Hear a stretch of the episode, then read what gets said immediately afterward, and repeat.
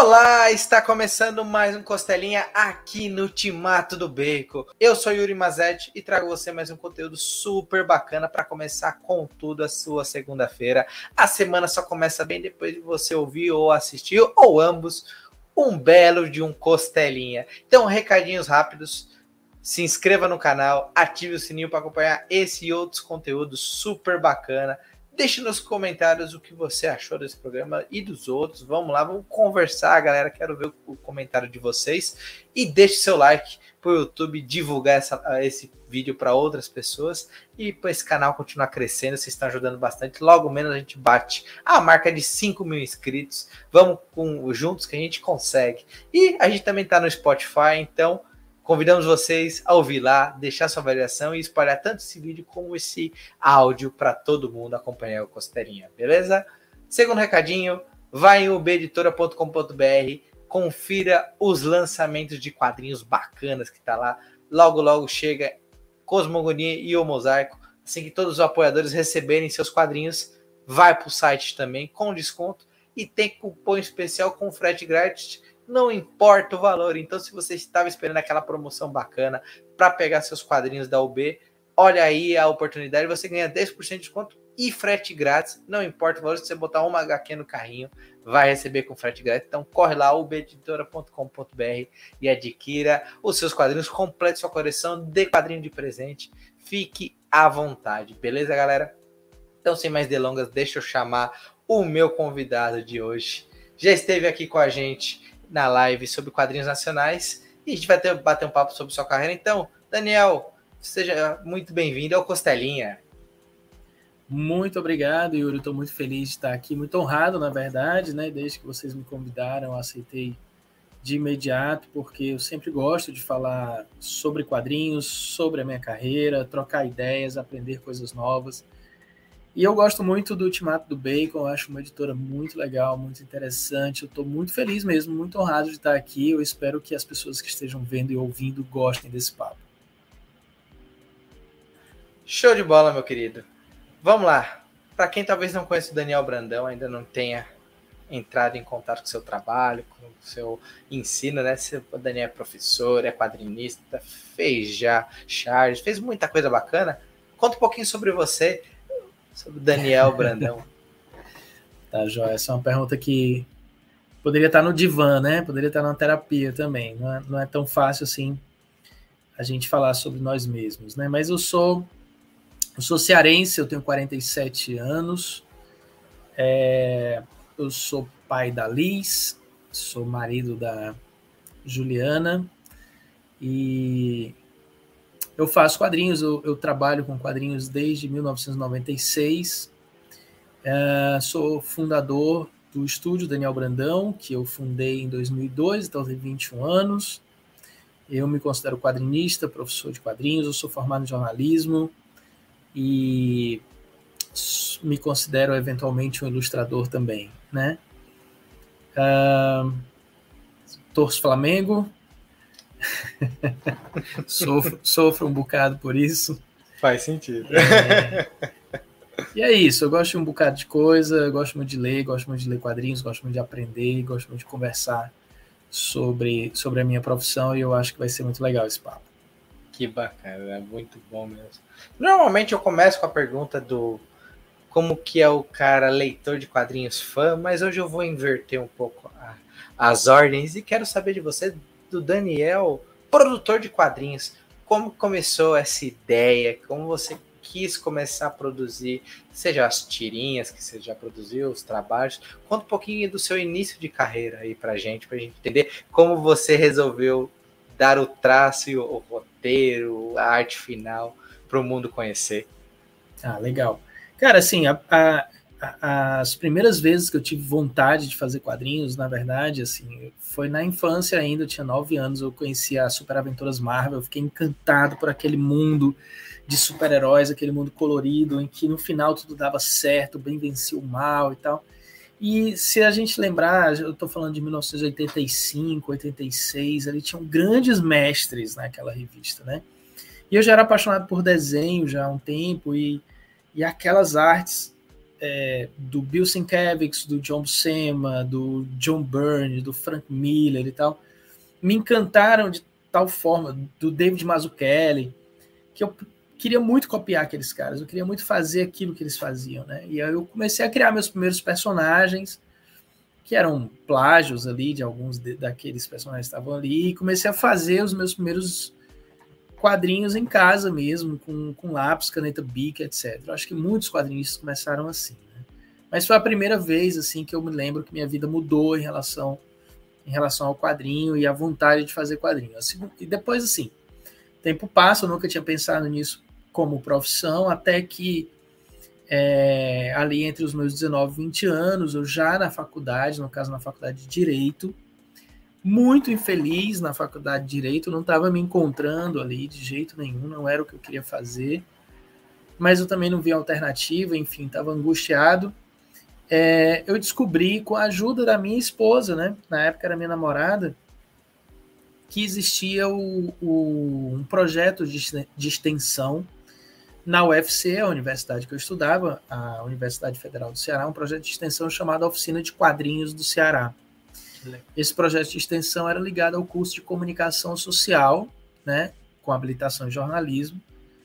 E eu entrei nesse projeto, e quando eu entrei nesse projeto, meu mundo mudou pela segunda vez, assim, porque foi a primeira vez que eu conheci pessoas que, que meio que gostavam das mesmas coisas que eu, que sonhavam os mesmos sonhos que eu, eu descobri, por, por mais que pareça muito inocente isso, mas eu descobri ali que era possível trabalhar com quadrinhos, viver de quadrinhos, por mais que fosse difícil. Né? A gente está falando também de uma época relativamente próxima do efeito do plano Collor, né? que fez muita coisa e a falência, criou uma crise econômica muito grande no país. Então, assim, eu comecei ali nesse período não tinham muitas editoras publicando quadrinho nacional, nem nada disso, mas eu vi que era possível sonhar e eu resolvi apostar tudo nesse sonho. É, então, até de faculdade eu mudei, eu fui fazer comunicação social por causa disso, eu sou jornalista por causa disso, né? Dediquei grande parte da minha faculdade para os quadrinhos e me dediquei de corpo e alma dentro da oficina de quadrinhos ali para me destacar de alguma forma, enfim, para aprender o máximo possível com aquelas pessoas. E eu dei muita sorte, porque eu conheci realmente pessoas muito legais, dentre elas o JJ Marreiro, que começou a, a trabalhar junto comigo. Lá, junto com ele, a gente ouviu falar que tinha um curso em Fortaleza também de um outro quadrinista cearense, que no caso estava trabalhando no mercado americano chamado Ao Rio, super, super genial, já faleceu. É incrível ele, super generoso. E a gente foi fazer esse curso do Ao Rio. Lá a gente conheceu o Geraldo Borges, né? Um trio que, que foi muito importante para minha vida e é muito importante até hoje, porque eu amo os dois. E, e aí, mais ou menos um ano depois desse processo, eu tive a sorte de conhecer o Mino, né, num jantar. O Mino é um cartunista cearense, autor do Capitão Rapadura, né, um personagem criado em 73, assim, é um ícone local e tal. Ele é super respeitado aqui, aqui no Ceará, acho que em grande parte do país também, o Mino. E ele, e ele deu, ele resolveu dar uma chance para esse garoto que o conheceu nesse jantar, que estava encantado de conhecer ele, encantado de conhecer o Capitão Rapadura, e ele disse: Olha, se você quiser trabalhar com o Capitão Rapadura, inclusive montar uma equipe para fazer quadrinhos com o Capitão Rapadura, é, você faz um teste e se você for aprovado, a gente começa a trabalhar juntos. E esse teste durou um mês.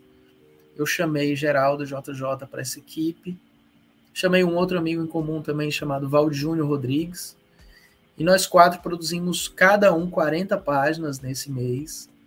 De qualidade muito duvidosa, eu acredito. Mas a generosidade do Mino foi gigantesca e ele, e ele aprovou e ele nos empregou, né? E e aí tudo começou. Foi aí que eu, que eu senti que eu estava começando profissionalmente a trabalhar com o que eu tanto sonhava, com o que eu tanto gostava, com o que eu tanto amava. É, que legal. Você vê que oh, a, a vida são de oportunidades e de você não querer ficar preso em algo que não está te fazendo bem. Eu também fugi de uma engenharia, né? Eu preferi caminhar, porque eu, fa eu fazia, mas também tinha essa angústia de não saber se era isso mesmo que eu queria.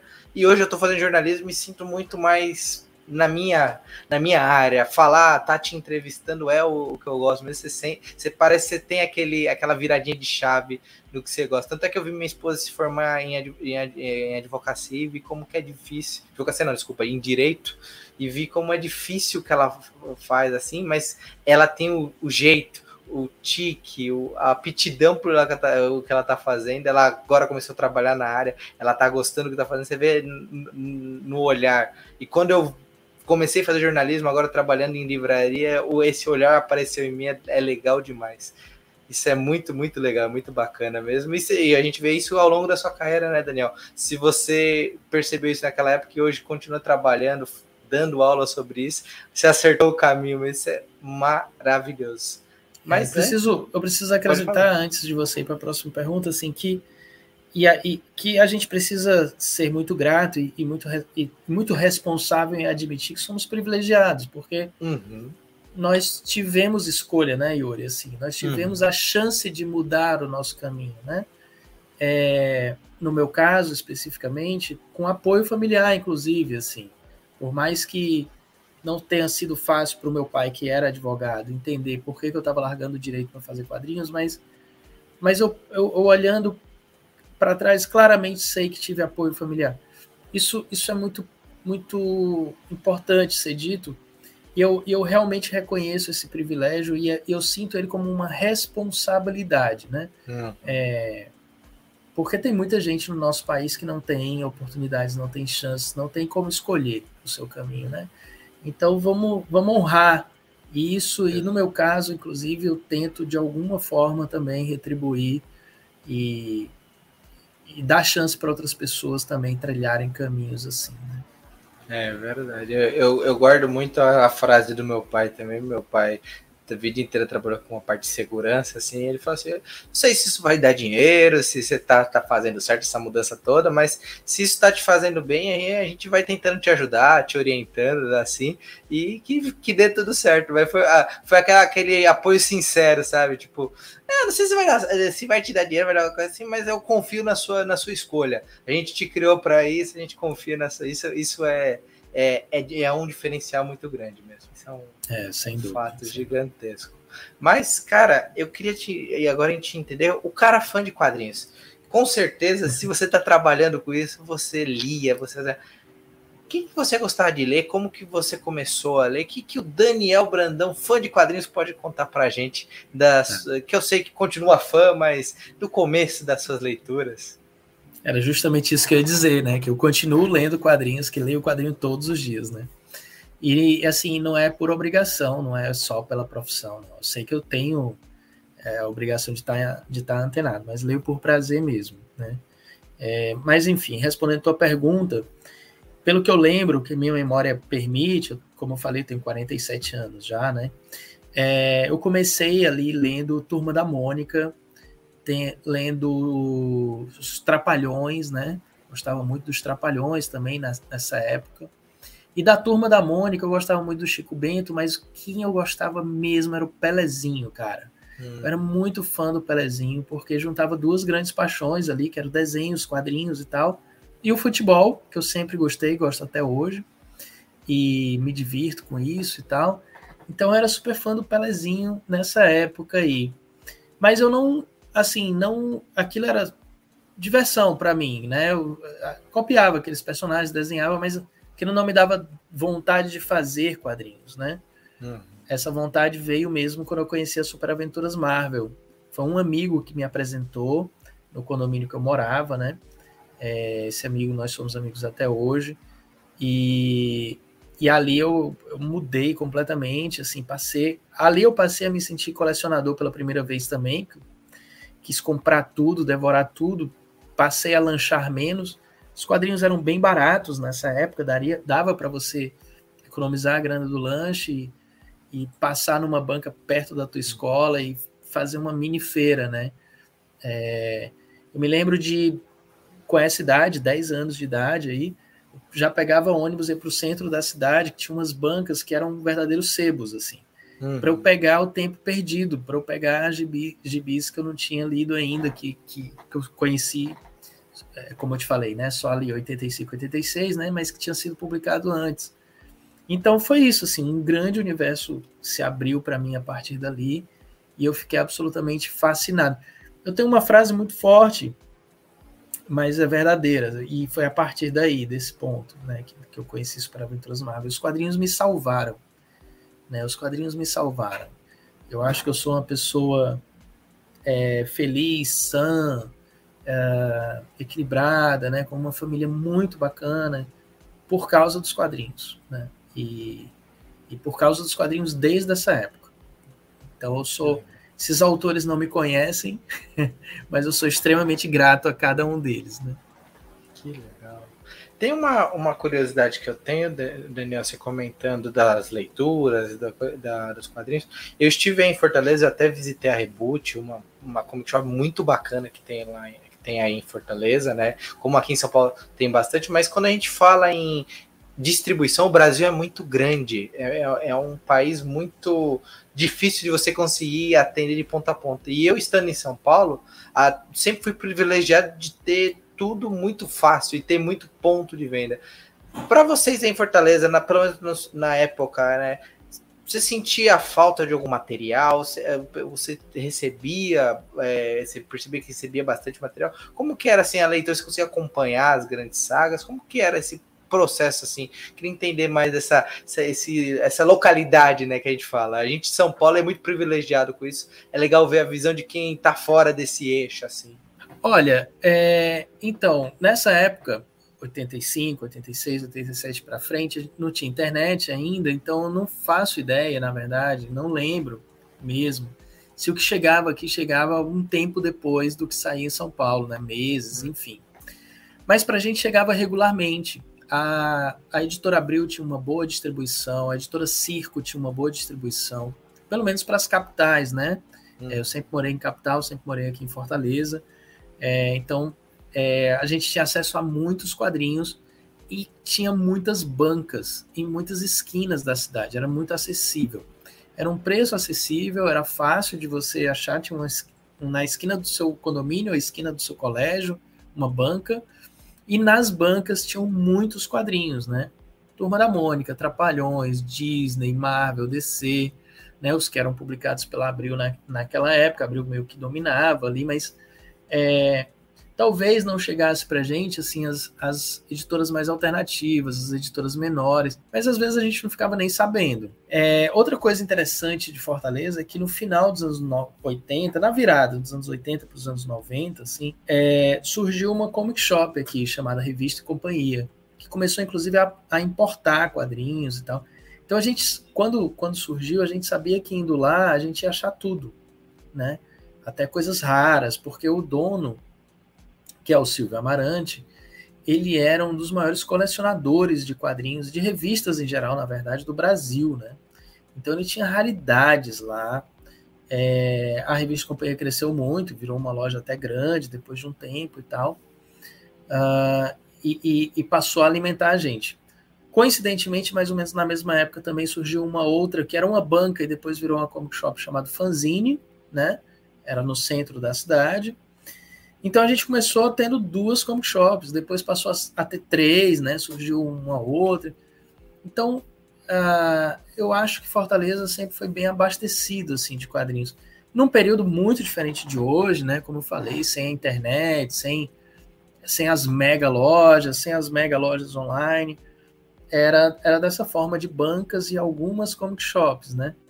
Os comic shops eram legais e são legais até hoje, porque além de você comprar quadrinhos, era um ponto de encontro de pessoas que gostavam da mesma coisa que você, né?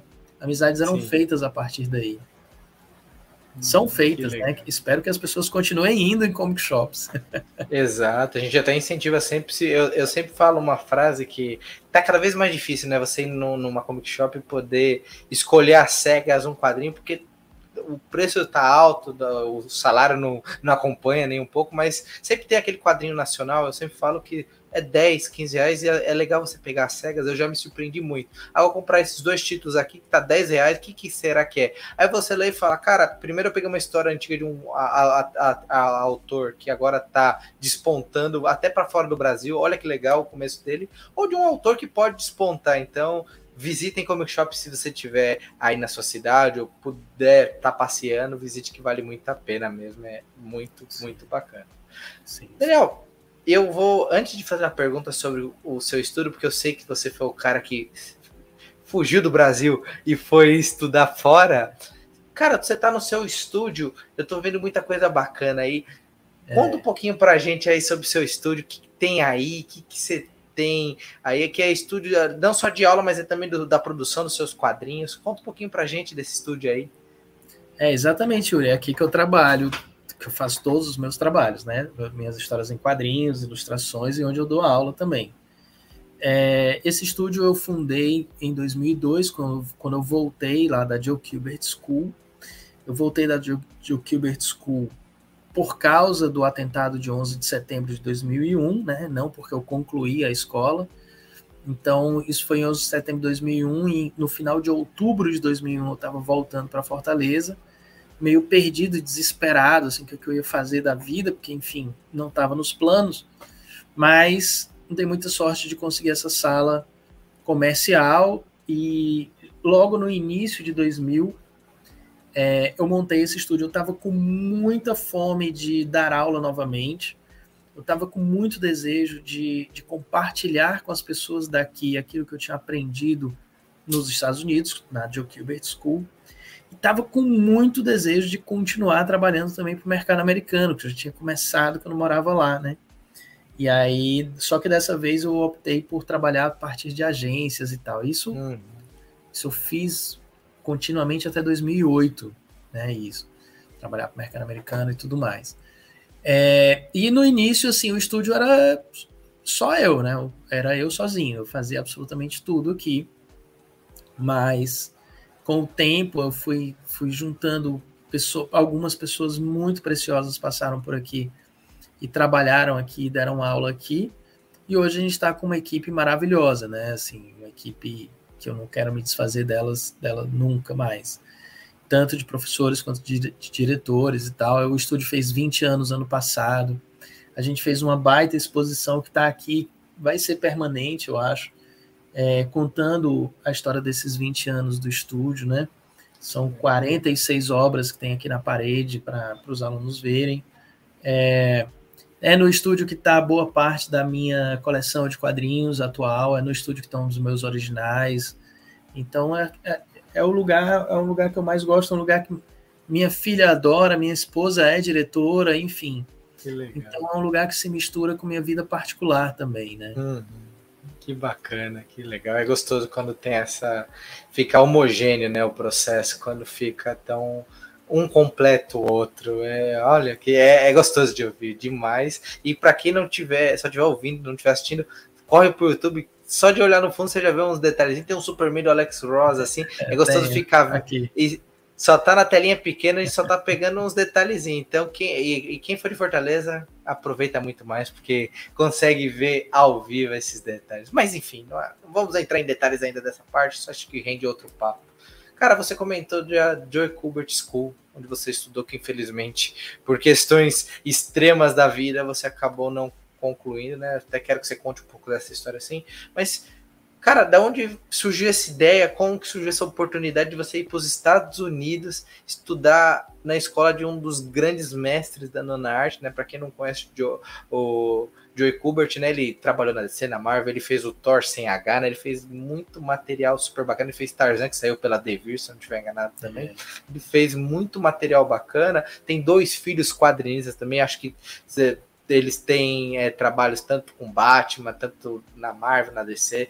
Então, conta um pouquinho pra gente como surgiu essa iniciativa Joe Kubert School. então, vamos lá. Lá, lá em meados de 96, mais ou menos, eu comecei a trabalhar com quadrinhos, com esses amigos, com essa equipe, né? JJ Marreiro Geraldo Borges, Valdir Júnior Rodrigues. A gente montou um estúdio no centro da cidade, chamado Graffiti Studios, porque a gente era ousado mesmo, a gente não queria ficar trabalhando em casa, a gente queria ter CNPJ, enfim. A gente acreditava que a coisa ia dar certo e a gente investiu nisso, fazendo Capitão Rapadura, quadrinhos institucionais e os nossos quadrinhos autorais. E também, como eu te falei, né, mais ou menos nessa época, antes disso, mas Fortaleza passou a ter essa comic shop que a gente tinha acesso a materiais importados. Então, o que a grana dava, eu comprava. E eu adorava o Wizard americana. Então, mais ou menos 95 para 96, eu, numa Wizard americana, eu vi a propaganda da Joe Gilbert School lá. E eu falei para os meus colegas, eu disse, eu vou estudar aqui um dia.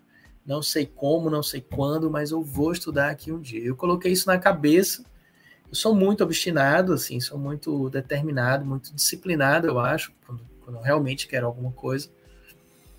E tive apoio de muita gente, né? Minha, minha esposa, meus pais, meus colegas, é, enfim. Mesmo quem não entendia muito bem essa determinação, me apoiava porque confiava em mim, né? Mais ou menos como que seu pai falou aí sobre a sua escolha. E aí, em 98, surgiu a minha primeira oportunidade de visitar a escola, que as coisas não davam para ser feitas à distância, né? Era muito difícil ser feita à distância nessa época. E eu precisava passar por uma entrevista e por uma revisão de portfólio para ser aceito lá. Então, em 98 eu fui, eu fui para os Estados Unidos junto com minha esposa, passei por essa revisão de portfólio, passei por essa entrevista aos trancos e barrancos, meu inglês era bem ruim. E, mas passei. E aí o coordenador na época, chamado Mike Shen, falou que, que essa aprovação tinha uma validade de dois anos. Eu tinha dois anos para me matricular na escola. Eu disse, pronto, agora, agora não tem mais jeito, porque eu não tenho mais, eu não ia ter grana para voltar e fazer esse teste de novo, né? Eu tinha que apostar todas as minhas fichas, fichas mesmo nesses dois anos para poder ir para lá. Assim. Uma das coisas, por exemplo, que eu, que eu fiz foi casar, porque eu queria que minha esposa fosse, que fosse legal, que fosse um documento que não fosse de turista. E no casamento, a gente, de presente de casamento, a gente pediu dinheiro só né? A gente não queria nenhum outro presente, a gente queria dinheiro. Vendi carro, vendi gibi, muitos quadrinhos. Foi ali que eu aprendi também a desapegar também de muita coisa, é, porque eu sabia que tinha uma função maior ali. E tive muito, muita ajuda, como eu falei, muita ajuda. E, e vinha trabalhando já há cinco anos, tentando juntar grana, enfim. E a gente foi, cara. Em 2000, era o limite, era o tempo limite. Eu consegui me matricular na escola e consegui ir para lá, eu e minha esposa. É... A gente, assim, hospedado em casa de pessoa que a gente mal conhecia. Tudo, a gente passou mal perrengue, assim, mas não me arrependo de nada. Eu aprendi muita coisa como ser humano, não só como quadrinista, sabe? Foi uma aula de vida muito rica, assim, que durou ao todo cerca de um ano e meio, um ano e três meses, não lembro exatamente bem. É, no primeiro ano eu me dediquei tanto, cara. Eu, eu carregava nas minhas costas, eu, eu, sinto isso, eu coloquei isso na. Eu estou quadrinizando esse, esse, período, né? É, essa uhum. experiência. Eu senti o peso das minhas costas, todas as pessoas que me ajudaram para estar ali, né? É como se eu tivesse que dar uma resposta para todas elas. Então eu me dediquei muito. Eu desenhava 12 horas por dia, Yuri. 12 horas por dia, de domingo a domingo, cara. Eu precisava eu precisava dar alguma resposta, eu precisava conquistar alguma coisa. E consegui, cara. Eu consegui no primeiro ano ser escolhido o melhor aluno da, da escola pela, pela editora Dark Horse, que faz uma avaliação de portfólio anual lá, fazia pelo menos. Eu consegui um trabalho, um trabalho com como desenhista assistente da revista Azrael da DC Comics para o Sérgio Cariello, que era meu professor na época. Passei seis meses trabalhando junto com ele, aprendi muito, talvez até mais do que na escola. Diria que a escola foi uma escola, mas trabalhar com o Sérgio foi uma universidade, sabe? Uma especialização, assim, não sei. É... Consegui, por exemplo, é, trabalhar para o site Universo HQ, estando lá. Consegui uhum. publicar é, minha primeira publicação em grandes editoras, tipo Editora Abril, Panini. É, eu não me lembro qual era a editora da revista Sexy, mas tinha a revista Sexy nessa época. Uhum. Eu fiz um quadrinho para eles. É, tudo aconteceu quando eu morava lá, né?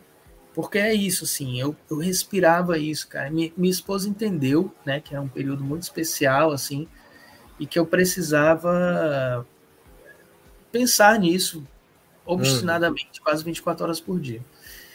E, e, deu certo, colhi lucros, assim, o meu objetivo era realmente concluir a escola, passar os três anos lá, eu estava muito bem como aluno, estava muito bem, assim, com possíveis futuros projetos ali, é, mas aconteceu a, o atentado, aquele terrível atentado às Torres Gêmeas de 11 de setembro, e ficou insustentável economicamente ficar lá.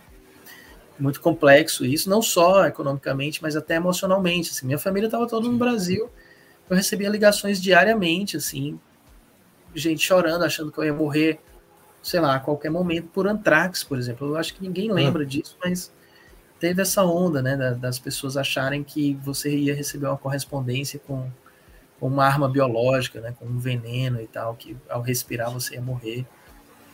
E então assim, foi uma paranoia geral, foi uma é, não sei se eu chamaria de paranoia porque foi causado por algo muito concreto, né? Não era, não era uhum. imaginação, né? Era um, foi uma crise mundial e que afetou, me afetou e eu tive que voltar ao Brasil. Só que é, não me arrependo de ter voltado, não vejo isso com tristeza. Uhum. Acabo quando toda vida que eu revisito essa história, eu acho que eu voltei na hora certa, acho que eu montei o meu estúdio na hora certa, e eu acho que eu trilhei um caminho muito bonito, que eu não sei se seria tão legal, tão bonito assim se eu tivesse lá ainda, entende? Sim, se mas, tivesse concluído os três anos, né? Mas a Joe School foi maravilhosa, foi maravilhosa a experiência. Adoro os professores, assim, até hoje é, é, tento, pelo menos via internet, ver quem ainda está lá, quem não está é. e tal. E tive a oportunidade de voltar lá em 2019, né? 2019 eu cheguei, antes da pandemia. Cheguei a voltar lá, mostrei a escola para minha, minha filha, que não era nascida na época que eu morei lá. Foi muito emocionante também essa visita. E eu ainda aproveitei para fazer um curso de férias. Voltei para a sala de aula 19 lá. Então, eu tenho uma ligação com a Joe Gilbert que eu acho que é eterna e devo muito a essa escola. Eu acho que minha vida mudou muito ali. Que bacana, que, que legal. Antes da gente, de, de eu mudar de assunto, falei duas perguntas. Quando você comentou do, do universo HQ, né, que você trabalhou com fins do universo mas você fez essa camiseta que você está vestindo, né? Você fez a arte é. dessa camiseta. Que legal, cara. Como que surgiu é essa oportunidade? Cara, então, surgiu, na verdade, lá atrás, eu estava morando nos Estados Unidos, 2000, e o Universo HQ estava começando, 2000, 2001, não me lembro mais, estava começando mesmo, eles fizeram um concurso nacional para selecionar ilustradores para o Universo HQ, né? E aí eles selecionaram três, eu fui um deles, o JJ Marreiro foi outro, né, por coincidência. O terceiro eu não lembro mais quem, quem era, eu peço perdão. Mas eu acabei trabalhando por algum tempo, alguns aninhos ali com eles, né? Ilustrando, fazendo cartoons e tal. Cheguei a fazer uma história em quadrinhos escrita pelo Sidney Guzman, que foi publicada no nosso, no nosso zine, né? Porque a gente, eu e J. Geral também publicamos um fanzine chamado Money Comics, ganhou três prêmios HQ Mix, enfim, mas isso é outra história. E aí eu acho que a partir desse ponto a gente criou um elo, né? O universo HQ, eu, eu tenho um carinho eterno por eles. Eu, eu me sinto amigo dos quatro, né? E eu acho que, os, que, que eles também me veem com esse carinho, né? Tanto é que no decorrer do tempo a gente fez várias parcerias de trabalho fora do universo HQ. E quando eles criaram Confins do Universo, que é um podcast também incrível, que eu até hoje acompanho, escuto e tal. Não sei por quê, porque eles conhecem muitos desenhistas, eu tenho certeza que eles têm muitos amigos, né? Desenhistas, inclusive, muito mais talentosos do que eu mas resolveram me ligar e perguntar se eu estava afim de fazer essa ilustração para eles, né? Claro que eu estava, né, Yuri? Claro que eu estava, claro que eu faria, né, para eles. E, e fiz, e eu me surpreendi, na verdade, como essa ilustração meio que ganhou vida, né? Porque virou camiseta, né? Foi o primeiro banner da, do podcast durante muito tempo. E até hoje, quando eu vejo o pessoal usando essa camisa, assim, eu fico muito feliz, muito orgulhoso. O original está aqui na parede, faz parte dessa exposição que eu te falei que, que conta legal. a história desses 20 anos, para você ver como é um ponto alto, né? Eu hum. tive que selecionar alguns pontos que fossem relevantes para minha carreira e esse, com certeza, foi um deles. Né? Que bacana. Eu tenho que confessar que eu tenho, eu e minha esposa temos essa camiseta, é uma bonitinha, a gente sai de casalzinho igualzinho, fica muito bom, cara. É muito bom e o desenho é muito bacana e faz todo sentido com, com o confim do universo e a ideia que fizeram assim, ó. Show de bola, Daniel. Foi muito legal. Antes de eu mudar de assunto, uma curiosidade. Cara, você falou que ia ficar três anos estudando na Jacobs com uma escola sobre quadrinhos e outras vertentes. Cara, conta um pouquinho do que você estudou lá e aprendeu, o que, que tinha de grade lá, porque a gente pensa, cara, três anos de quadrinho deve ter muita coisa específica de balonamento, de arte final. Então conta um pouquinho pra gente o que você teve tá lá, legal. como que era a dinâmica das aulas. Tá legal. Então, lá a Joe Gilbert, ela não é uma universidade, né? Não era uma universidade, mas era, era uma espécie de escola profissionalizante, né? Escola técnica, né? E aí o, o normal, natural, é que os alunos saíssem do que é o equivalente para a gente do, do, ensino médio, e ao invés de optar fazer né, vestibular, universidade e tal, poderia fazer uma escola técnica. Então a maioria dos alunos ali tinham 16, 17, 18 anos, eu tinha 24 já na época, né? Eu era um dos mais velhos, se não o mais velho da minha turma. É, é uma escola considerada full time, então tinham seis horas de aulas diárias, né? É, aproximadamente seis horas, né? Então a gente almoçava por ali, perto da escola, voltava, tinha aula de manhã, tinha aula de tarde e tal. É, então, em tese, era difícil você arrumar emprego, né? Trabalhar em outros, em outros expedientes. E era muito puxado, assim, porque além de você, durante as seis horas na escola, desenhar muito, eles passavam muitas tarefas para casa. Por isso que para mim eu não tenho eu não tenho dúvida de que era em média 12 horas por dia que eu desenhava, porque era 6 horas na escola e pelo menos 6 horas em casa. É, eram 10 matérias, 10 cadeiras por ano, né? É, com duas aulas por dia, né? Uma de manhã e uma de tarde. É, e aí eu lembro de algumas, assim, eu lembro de narrativa com Fernando Ruiz, que eu gostei demais. Lembro de anatomia com o Sérgio Cariello, claro, né? Eu também adorei, fui trabalhar com ele depois. É, lembro do desenho básico, uh, letramento com Ray Eisman. Ray Eisman é uma lenda, já era um senhor de idade na época, ele desenhava Popeye para as tiras, tiras clássicas do Popeye. Ele fez Tom Jerry, sabe? O currículo dele era incrível. O letramento dele era perfeito, assim, era um baita professor de letramento.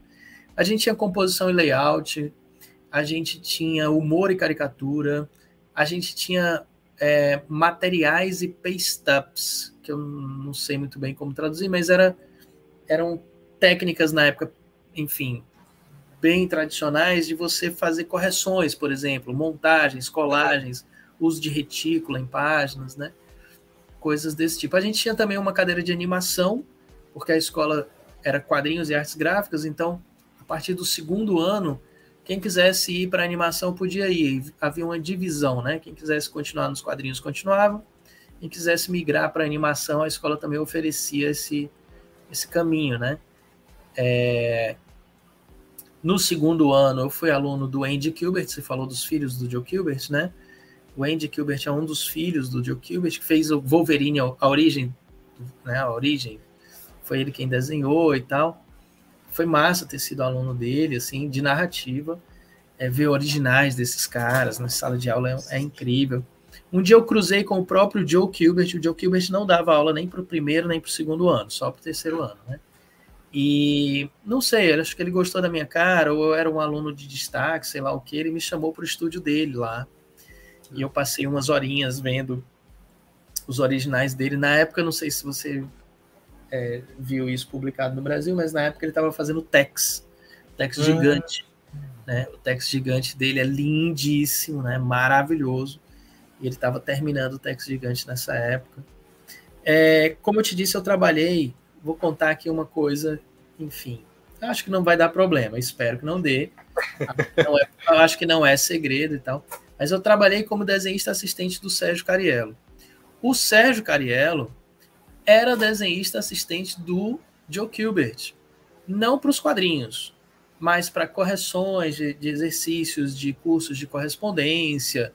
Uhum. Né? O Joe Kubert também chegou a ilustrar uma revista militar chamada PS Magazine, uma revista que o Will Eisner ilustrou antes uhum. dele, depois ele assumiu o posto. Então, parte das ilustrações da PS Magazine era arte finalizada pelo Sérgio Cariello, de maneira fantasma, de maneira é, não creditada, né? Então eu passei a ter muito acesso a originais do Joe Kubert. Não sei se você lembra também, mas o, o Stan Lee reescreveu alguns personagens da DC Comics. E junto com o Joe Kubert, ele fez o Batman, né? eu tive acesso àquele roteiro. Eu li aquele roteiro original com observações à caneta do Joe Gilbert. O Joe Gilbert fazendo uhum. observações para o Stan Lee. Olha, tudo isso é muito emocionante para mim. Assim, eu, eu falo disso com o distanciamento hoje. Eu quase não acredito que vivi isso, né? É, em 98, por exemplo, quando eu fui lá, eu tive a oportunidade de conhecer o Neil Adams pessoalmente, né? Numa numa convenção em Nova York, conheci o John Romita, pai. Uhum. É, tive chance de mostrar meu portfólio para ele. Então, assim, são, são coisas, são histórias que ficam guardadas para o resto da vida e aprendizados de humildade, enfim, que, que eu acho que, me, que ajudará a moldar o meu caráter. Que legal. O, você comentou aí dessa. É, aqui no Brasil saiu pela, pela Abril como Imagine Stan Lee, né, que ele fez vários personagens da DC imaginado, Batman, Superman, Mulher Maravilha. Eu tenho alguns, eu preciso completar. Eu não tenho do Batman e acho que eu não saiu da Liga da Justiça também. Eu tenho do, do Superman, eu tenho do, do Lanterna. Tem que completar porque, cara, ima realmente imagina o Stan Lee, um dos, dos pilares da Marvel, reinventando a DC, o que seria também magistral alguém da DC reinventando a Marvel. É, são coisas assim que a gente associa. Cara, você teve acesso a uma relíquia, a gente pode falar assim de, de coisa. É, é o barato isso, né, cara? Assim, esses bastidores são muito legais. assim. Sim. E anos depois, eu, eu falei aqui da, da Dark Horse, né, que me, que me premiou como melhor aluno no primeiro ano. Assim. Anos depois, eu já no Brasil trabalhando, tentando trabalhar no mercado americano, assim, aos trancos e barrancos com agências, né? Um trabalho que eu fiz, cara, foi para Dark Horse, que fez um quadrinho, eu fiz a capa desse quadrinho, é, que era o resultado de um reality show chamado Who Wants to Be a Superhero, que era capitaneado pelo Stan Lee. Era uma espécie de Big Brother de pessoas que, que, que eram cosplays de personagens inventados por elas mesmas e o cara, e a pessoa que ganhava o, reality show ganhava um quadrinho em tese, né? Não sei se é verdade isso. Escrito pelo Stan Lee, né? Desenhado por alguém, não fui eu que desenhei, mas eu fiz a capa. É, então, assim, na minha cabeça, no meu delírio, eu acho que o Stan Lee viu pelo menos um desenho meu na vida, que foi que essa capa que ele teve que aprovar, né? É, de um personagem chamado Paternon, e tá aqui também na exposição o original da capa. Que da hora, cara. Que, que, que momento. Que momento sensacional, cara. Mas, falando nisso, aproveitando, hoje o Daniel Brandão tem um estúdio. Você comentou que quando você voltou para você queria. Isso sempre foi de você? Querer ser professor, passar à frente o conhecimento. Conta um pouquinho dessa parte até a criação e como está o estúdio hoje em dia. Não, cara, essa, essa, esse lado, professor, que para mim hoje é o meu principal trabalho, né? É, eu costumo dizer assim que minha vida ficou muito, mais, muito melhor quando eu me, me defini, eu me descobri como um professor que faz quadrinhos, né? Não sou um quadrinista que, que eventualmente dou aula. Mas isso aconteceu na minha vida meio que por acaso, lá em 98 ainda, antes desse estúdio acontecer antes de eu ir para Gilbert, quando eu ainda estava no centro da cidade, na grafite, junto com o Geraldo com, com o Jota.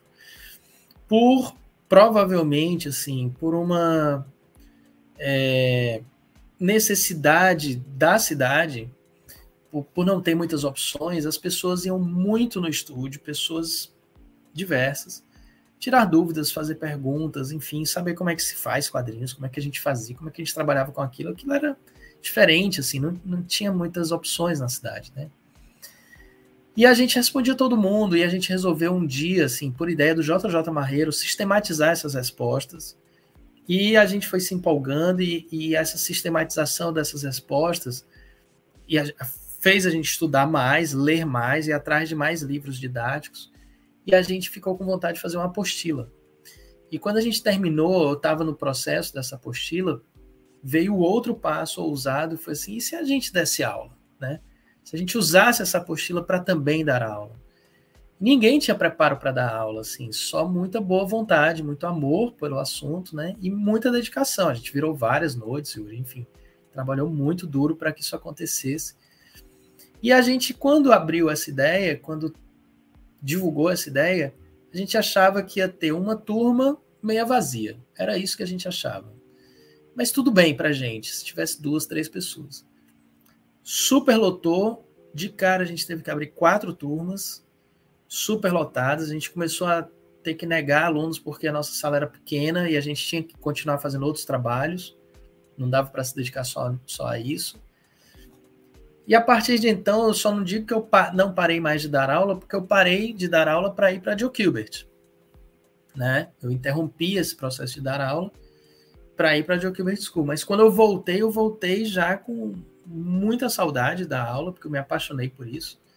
E quando eu me formei em comunicação social, eu decidi fazer uma especialização em arte e educação para aprender metodologia, preparação de aula, avaliação, enfim, levar a sério de fato essa, essa atividade. E, e eu acho que é justamente ela, assim, que, é, que mais me alimenta de combustível para me manter atualizado, para me manter produzindo, né? Porque eu sei que eu preciso continuar produzindo para atrair alunos, né? Para não ser esquecido. É, mas eu realmente adoro dar aula e eu acho que quando eu consigo construir junto com alguém um caminho, um resultado interessante, né? Porque ninguém faz nada por outra pessoa, né? A gente é sempre conjunto. Eu sempre acredito na coletividade. Quando eu vejo essa atividade coletiva dando frutos, é, eu me emociono muito, cara. Eu me emociono muito. E o fato dar aula muito tempo faz com que eu tenha muitos ex-alunos espalhados por aí. Então, todo evento que eu vou, eu fico do lado de ex-alunos, eu recebo, recebo ex-alunos e vejo, consumo trabalhos de ex-alunos, inclusive pela Ultimato do Bacon, né? que é o caso do Rafael Dantas e do Luiz Carlos. Luiz Carlos, que trabalha comigo hoje em dia, também foi meu aluno. Rafael Dantas também, são dois baita profissionais que eu admiro profundamente e tiveram aqui nessa sala de aula, né? Então, eu sou um privilegiado por isso, adoro dar aula. É, que legal. Só pontuando para o pessoal, o Lu, Luiz e o Rafa fizeram Miss Hyde. Em breve, volume 2 vem aí. Não sabemos o nome ainda, mas saibam que vai ser muito bom. E o Luiz retornou para fazer o mosaico que recentemente encerrou a campanha no Catar, mas em breve, quem não pôde pegar na campanha, pega também pelo site. Mosaico desenhado pelo Lucas Rebelo, que foi meu aluno também. Então tem um combo aí, ó. Ah, rapaz, que maravilha. É, Desenho maravilhoso. Que é um grande amigo também. Ele é ótimo. Tem uma energia Nossa, ótima. Ele fez é. um original que vai ser sorteado para os apoiadores que vocês não têm noção. Isso que eu tô falando é para quem não pôde apoiar. Tenta se organizar para apoiar, porque a gente faz umas coisinhas legais e o desenho do, do, do Rebelo ficou, ó, quando Show a gente chega numa certa idade, Yuri, a gente fala assim, conheci ele garoto. E é verdade, eu conheci o Lucas, ele acho que tinha 14 anos, 13 anos por aí. Somos amigos até hoje. Que show, cara. Bom, eu sei que é triste, mas está caminhando para o final desse papo. Mas com certeza a galera vai curtir. E você é muito bem-vindo. A casa está sempre aberta para você, Daniel, para a gente bater mais papos. Cara, me diz uma coisa aí. Você comentou que tem um quadrinho, uma, na verdade, algo que você está produzindo pro Instagram, mas também eu sei que não é só no Instagram, que é essa história da Joy Kubert School, né? Você disse que precisava produzir ela com certo distanciamento. Então, conta um pouquinho pra gente onde o pessoal encontra essa publicação. Legal, legal. Eu vou tentar dar uma contextualizada aí, né? Em 2008, é, eu trabalhei no mercado americano de forma constante até 2008, eu decidi é, me distanciar do mercado americano pelo menos por um tempo. Voltei agora esse ano, agenciado pelo Geraldo Borges, olha como a vida dá voltas, né? É, por causa, porque eu queria ter mais tempo de qualidade com a minha filha, que na época tinha quatro anos de idade. Então, é, morrendo de medo, questões financeiras, obviamente, mas muita coisa legal aconteceu, Yuri, muita coisa legal. Fiz trabalho para Maurício Souza Produções, no, eu estou no primeiro MSP 50, aquele de capa azul, né? Um trabalho que marcou minha vida. Criei uma personagem com a cara e o nome da minha filha, né, chamada Liz, que é a personagem da minha vida, assim, a personagem que eu acho que eu, se alguém lembrar de mim depois que, que eu parar de trabalhar, eu acho que vão lembrar por causa de Liz, né? Já tem sete livros publicados. Uh, essa personagem, né, tá dentro de escolas, enfim, é um personagem que eu acho incrível, assim, produzi muito. Mas em termos de, de tamanho, de proporção, eu acho que Madalena é o, é o maior trabalho da minha vida pela quantidade de páginas e pelo tempo que essa história está demorando a ficar pronta, porque ela não foi escrita por mim, ela foi escrita por um ex-aluno atual, amigo meu, chamado Gabriel Aragão, que, inspirado meio que na minha história, ele também desviou o caminho dele do direito para virar músico e virou um baita músico, montou uma baita banda chamada Selvagens à Procura de Lei, tem vários fãs, ele cara dá autógrafo, enfim.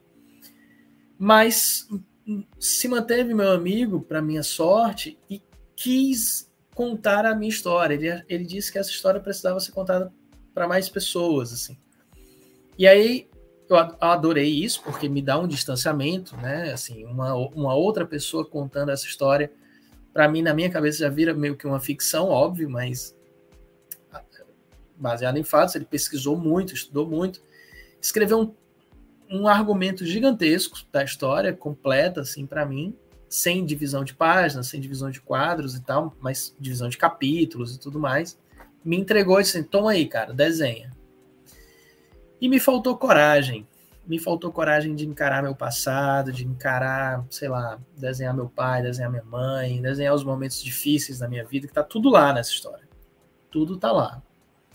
Eu precisei de muito, muita maturidade, muita terapia é, para decidir ali, não me lembro mais o ano, acho que 2020, 2019 talvez, decidi começar, né? E eu, eu usei como desculpa para começar o fato de eu publicar regularmente no jornal o Povo, né? Que é um jornal local. Durante um tempo eu publicava todos os dias, atualmente eu publico quatro dias por semana, né? Segundas, quartas, sextas e domingo.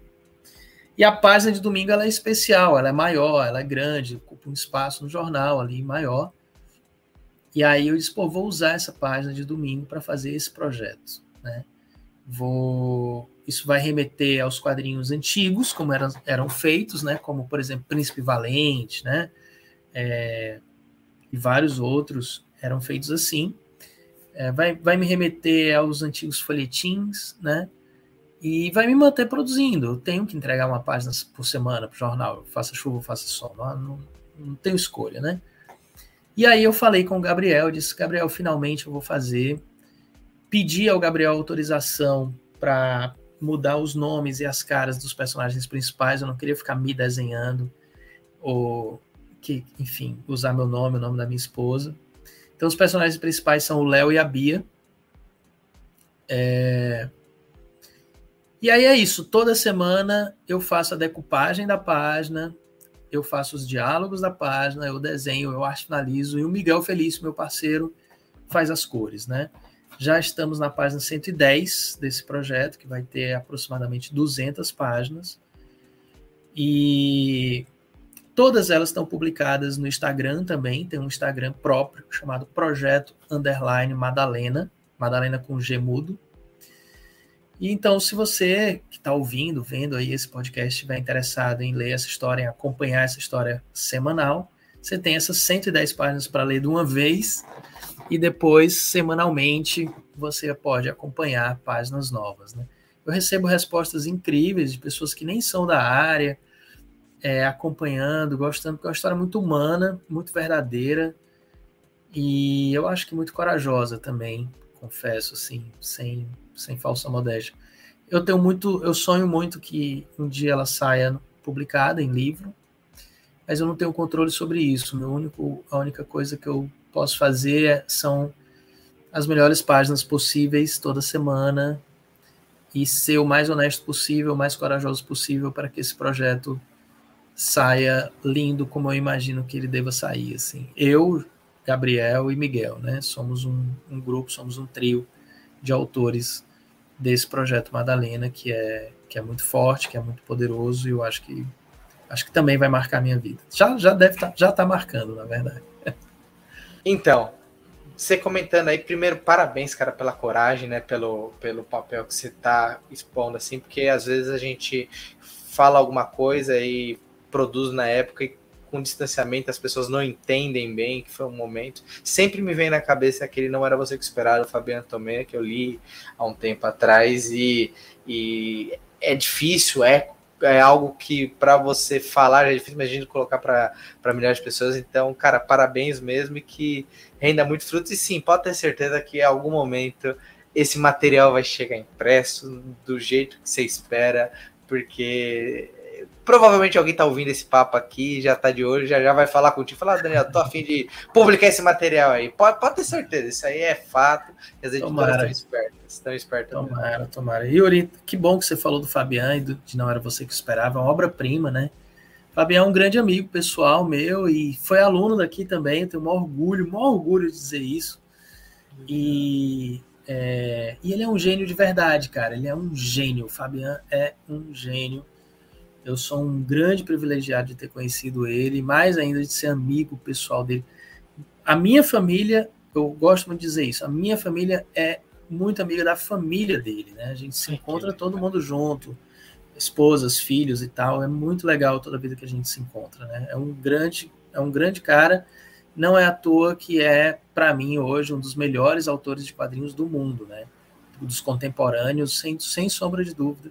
O Fabian, para mim, está no meu top 10 aí. É, não é à toa que a Nemo traz tudo que ele produz, não perde tempo assim que ele produz algo, eles estão trazendo, porque, cara, realmente é sucesso. Foi impossível conversar direito com ele, porque ele veio para CXP, né? Mudou um pouco o panorama do evento, que era muito focado em Marvel, DC, Estados Unidos. É legal, é muito bacana, mas quem foi falou que estava lotado, eu tive a oportunidade de, uh, trocar meia dúzia de palavras com ele na Monstra, né? Mas um cara, gente boníssima e com trabalhos muito bacana, muito tocante. Se você puder, leia tantas séries como os trabalhos fechados dele. Sem dúvida, sem dúvida. Bacana demais. Pra gente encerrando, Daniel, preciso fazer uma pergunta que fica sempre me martelando. Cara, você já tá na estrada há muito tempo, e tanto como artista como professor, é preciso se renovar, se inovar para não perder o, o fio da meada, para sempre manter o pessoal interessado. Então, Conta um pouquinho para a gente como você, Daniel, consegue se renovar para poder se manter antenado nas tendências e tudo mais. Cara, eu acho que, que é, se é que existe algum segredo para mim, é o fato de eu não, de eu nunca ter trabalhado sozinho, né? Muitos quadrinistas, eu entendo isso, falam que que é uma profissão solitária, né? Que é você na mesa ali, no seu quarto. Para mim nunca foi, nunca foi. Eu comecei em grupo, né? Eu comecei com o JJ, com o Geraldo. E aí o fato de trabalhar com pessoas, você vai se alimentando com elas. Eu aprendi, inclusive morando fora, Yuri, a valorizar as pessoas próximas de mim. A não ter aquele deslumbramento, aquela mitificação de quem está distante e, e, e, não olhar com o devido com a devida atenção para aquelas pessoas que estão próximas. Não, eu olho com muita atenção, com muita admiração as pessoas que estão próximas de mim. Então, é, Juliana, que é a atual minha esposa e diretora do estúdio, a Blenda Furtado, que é diretora e professora do estúdio, Luiz Carlos, diretor do estúdio, todos os outros professores que estão aqui, eles o tempo todo estão me alimentando com informações novas, com tecnologias novas, com material novo, para eu não ficar parado. Os meus alunos, a mesma coisa.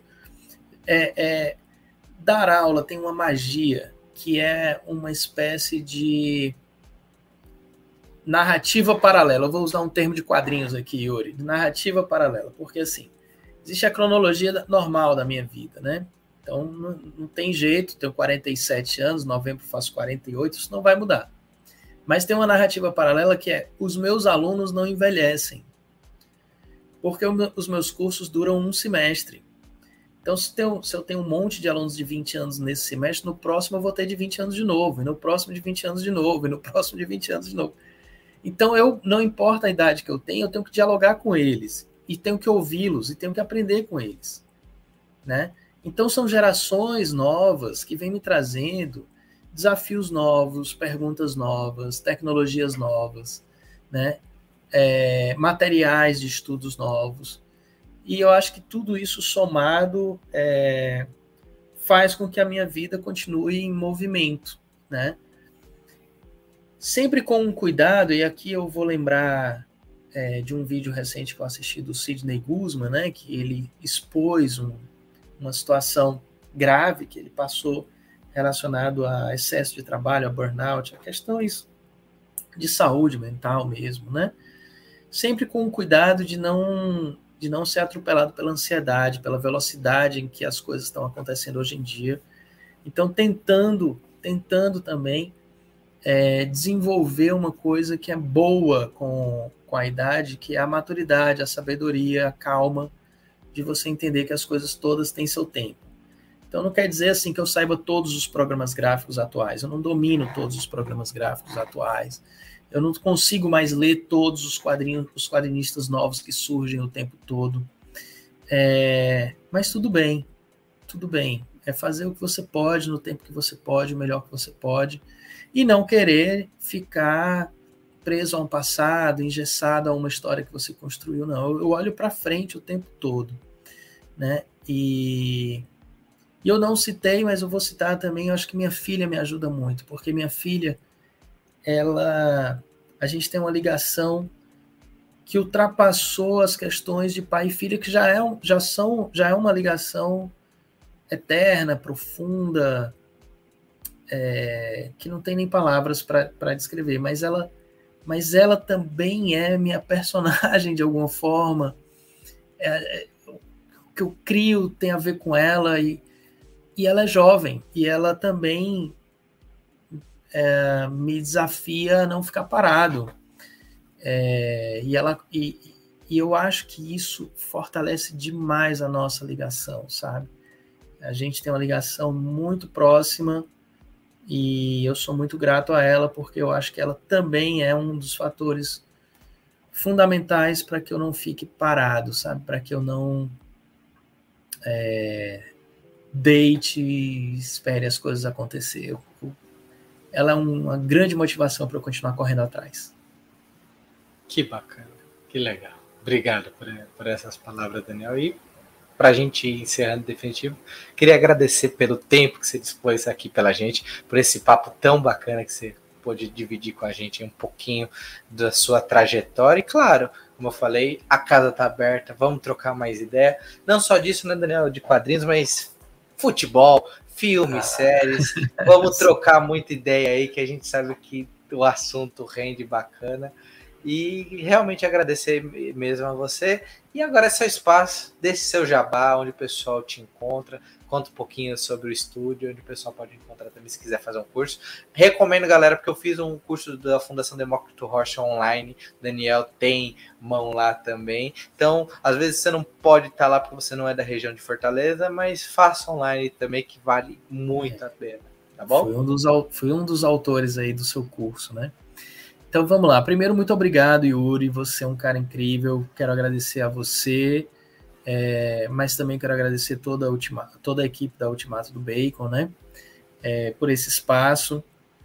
Eu estou muito feliz de estar aqui, muito, muito honrado de verdade. Assim, quero agradecer aos ouvintes, às pessoas que tiveram paciência de chegar até aqui, que tiveram curiosidade de ouvir um pouquinho da minha história.